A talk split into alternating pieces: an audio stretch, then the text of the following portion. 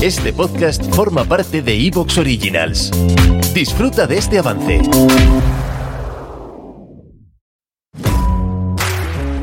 Hola, hola, hola. Bienvenidos y bienvenidas a... Inquieta. Bueno, pues sí, hoy estamos aquí una semana más eh, con novedades porque estamos... eh, bueno, nos hemos presentado, estamos nominados. En realidad aparecimos ahí, nosotros no nos presentamos, estamos ahí. No sé cómo, pero estamos ahí en los premios de la audiencia de Evox. Así que te dejamos un enlace en la descripción, en los comentarios, para que nos votes si tú quieres que eso está muy bien. Si te gusta el contenido, si te gusta el podcast. Y dicho esto, hoy vamos a hablar de algo muy interesante que no se conoce tanto como la depresión per se, pero que está relacionado. Y es la conocida como mm, depresión persistente o distimia. ¿Verdad, Carla? Exactamente, además es, yo creo que es bastante desconocida, entonces es importante dar luz a, a este trastorno del estado de ánimo, porque no solo está la, eh, la depresión coloquialmente conocida, sino también está el, el trastorno depresivo persistente. Y luego hay otros como el trastorno, además- el trastorno depresivo recurrente y mil cosas más, pero vamos a El dejarlo ahí, trastorno ¿no? bipolar y el, mm, la ciclotimia y demás. Hay unos cuantos, pero esta vez nos vamos a centrar en el depresivo persistente. Así que ponte bien los auriculares o ajusta el volumen porque comenzamos. Carla. No sé cómo me salió la palabra, como Carla. ¿Qué es la distimia? O sea, no como definición teórico-conceptual, sino como algo que podemos entender todos. ¿Qué significa tener distimia?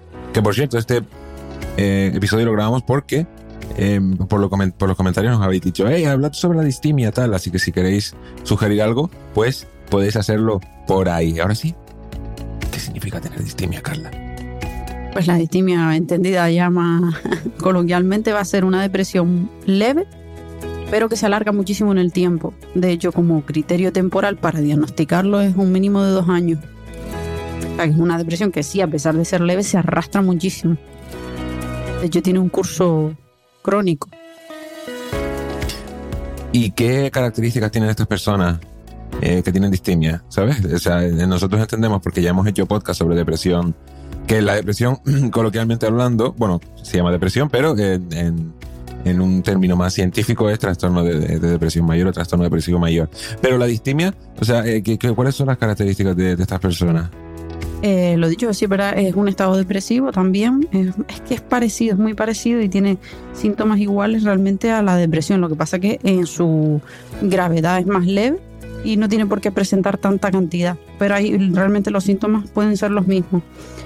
El estado depresivo debe estar presente a lo largo del- de, de la, mayor, la mayor parte del día y la mayoría de los días en esos mínimo, mínimo dos años. También se presenta, también se puede presentar en niños y adolescentes en niños y adolescentes no se nota tanto un estado depresivo, sino un estado más de irritación, de irritabilidad, de irascibilidad. Y en el adulto pues ya se nota un, un tema más, más de tristeza, más anedónico, Más no me quiero levantar de la cama hoy. más desmotivación, sí. Eh, en cuanto a los síntomas, pues los mismos que en depresión y para eh, que se diagnostique como distimia tiene que haber dos o más. Eh, cambios en el apetito, problemas con el sueño, ya sea poco o mucho, falta de energía, bajo autoestima, que también es una de las cosas más comunes, dificultad para concentrarse, mm, sentimientos de desesperanza, eh, son cosas muy, muy, muy parecidas al, al depresivo. ¿no? Lo que pasa es que en el depresivo necesitabas creo que un mínimo de cuatro de estos, ¿no? Y dos semanas, sobre todo la temporalidad, ¿no? Sí, exacto. Es que la distimia es un, es un trastorno. De hecho, es más leve precisamente porque dura más. O sea, tú imagínate vivir con un trastorno depresivo durante mucho tiempo. Sería... eh, madre mía, aunque bueno, también se puede, se podría considerar distimia, pero no vamos a entrar ahí tampoco, ¿no? Sí, sí, sí. En realidad yo creo que incluso muchas de las cosas que se han dia- diagnosticado como trastorno depresivo mayor en un inicio, puede ser que ya pasados esos años ya realmente sea un trastorno depresivo persistente, por lo que sea. Sí es verdad que habrá multicausa y hablaremos de eso. Sí, eso te, eso te lo pregunto después, no te me adelantes. Sí, de por qué llega realmente a desarrollarse, por qué llega a ser persistente, ¿no? Pero vale, entonces no me adelanto. Claro, claro, pues es que a mí me, fastidia, me fastidias el guion aquí, no puede ser. Vale. Te, te echo a Kiwi. Kiwi es nuestro perrito. Te dejaremos una foto por ahí en, en alguno de los, de los episodios, ¿vale? Em, Carla, ¿O yo puedo tener distimia y trastorno depresivo mayor a la vez? Sí, es verdad que la distimia puede cursar con episodios depresivos, es decir, puede que dentro de ese trastorno depresivo persistente de esos años, dentro de esos años tú cumplas los criterios que también cumples cuando tienes un trastorno depresivo mayor, que es la llamada depresión doble. Tócate los huevos, ¿eh? o sea, encima que ya era poco. Ya era poco, sí es verdad. Y al final, mm, te digo, puede haber que mm, periodos de tiempo dentro de ese tiempo que sean más graves y ahí ya cumples pues los criterios de depresión. Es un poco lioso. Sí, pero yo ahora te voy a poner un compromiso. A ver. Porque estamos aquí para ponerte en compromiso, porque si no, ¿para qué coño estamos aquí? ¿No? Y es, ay, coño, dije coño, que hetero básico. Eh, diantres, que contreras. Contreras. Eh, sí, bueno, se me ocurrió Contra. ahora. Es contra, sí. A mí me gusta Concha. Con, ya, sí, pero concha también se puede malinterpretar. No, hombre. No, díselo, díselo, díselo a un argentino tú eso. Estamos en Canarias. Carla, hay mucha gente que dice que eh, la distimia, esto no está en el guion, ¿vale? Así que no te lo leas. Que nosotros no nos hacemos guion, pero esta vez lo tuvimos que hacer porque este, este trastorno es complicado y es. la- hay gente que dice que la distimia es crónica. Sí, tiene un curso crónico, pero claro, habrá que ver las circunstancias de cada persona. Yo tampoco me aventuraría sin antes saber eh, la historia de la persona un poquito a decir que es crónico, porque, Que nos entendamos, ser- crónico es igual a para toda la vida. mm, a ver, pero yo sí, es que mm, para mí es difícil eh, que a mí me entre en la cabeza que si las cosas se hacen bien, ¿vale? Si se recibe la ayuda adecuada, si se trabaja adecuadamente, si se recibe tanto ayuda psicológica como ayuda farmacológica con apoyo del entorno, es que es misión imposible que no mejore. Claro, es que ese es el eterno, el ete- la- joder, es el eterno, el eterno dilema. Ya no me sale hablar hoy. Pero por eso necesitamos el origen de la historia para ver cómo se desarrolló y por qué demonio realmente llegó a cronificarse. Vale, pues ahora te vuelvo a este tema y te pregunto, ya que estás hablando de eso, ¿qué puede causar la distimia? Dijiste antes que era multicausa. Sí, multicausa, siempre hay factores. Siempre, pues casi todos los trastornos son, son multicausa, ¿no? Realmente. Factores genéticos, factores de entorno, siempre, siempre, siempre. No va a haber una única causa. Eventos estresantes, ya tú puedes, lo que siempre decimos, pues tú puedes tener cierta predisposición genética, sobre todo si tienes antecedentes en la familia, a desarrollar X tipo de trastorno, pero eso no es determinante, simplemente te predispone. Sí, de hecho, lo más probable es que si te van a diagnosticar algún trastorno de este tipo, te pregunten por tus antecedentes familiares. Sí, Que sí, muchas sí. veces sí es verdad que como depende de la edad que tengas, como antes, estas cosas no se diagnosticaban, pues tal vez no lo sepan. ¿Sabes? En fam- tu familia no se sepa que, que, que- que la- que tu abuela tuvo distimia, porque no se diagnosticaba antes, no se puede saber, ¿no? Pero bueno, tú más o menos puedes decir, coño, pues una mujer Pero es que lo dicho, yo estaba siempre depresiva, tal. Sí, perdón, con, Carlos. eso- con esos diagnósticos, sobre todo más antiguos, que había mucho más desconocimiento y los Claro. médicos.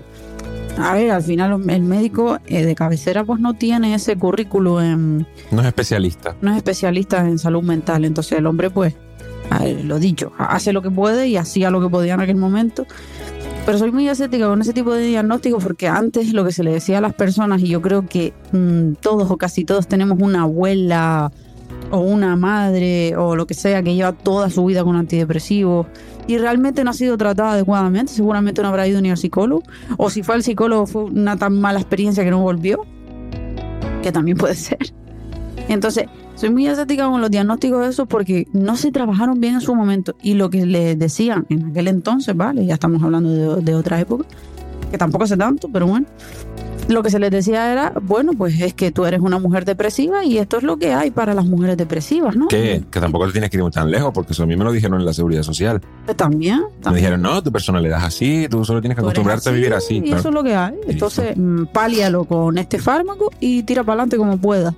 A ver, no, es que es un error brutal. O sea, no sabes ni, ni la historia de la persona. El médico no, no indagaba un poco más allá. Hay algunos que sí, pero no todos. Y ya se aventuraban a decir que simplemente la persona era así y eso es lo que hay. Y yo creo que eso les ha limitado muchísimo a todas esas personas que no han tenido, la- a ver cómo te digo, la oportunidad de mejorarlo, de cambiarlo, porque le, le etiquetaron como que su personalidad era así y no tenía posibilidad de cambio ninguna. Sino que es casi que un tratamiento paliativo de tu personalidad. Mm, Es que cuando estamos hablando de algo crónico, estamos hablando de un rasgo de personalidad. realmente. ¿No? Casi. Porque estás cronificando a la persona, es decir, estás diciéndole esto lo vas a tener siempre. Ah, en teoría ya se ha instalado muchísimo, ¿no? Y por eso se, se habla de crónico, de que ya es algo muy difícilmente modificable, pero mm, es lo dicho. ¿Cuándo es, muy, ¿Cuándo es crónico? Cuando ya la persona lleva 40 años o 30 años con el mismo antidepresivo y no ha pisado el psicólogo o lo ha pisado 15 mm, minutos una vez al mes durante 6 meses. Claro. Y ese antidepresivo no se ha revisado. ¿Te está gustando lo que escuchas? Este podcast forma parte de Evox Originals y puedes escucharlo completo y gratis desde la aplicación de Evox. Instálala desde tu store y suscríbete a él para no perderte ningún episodio.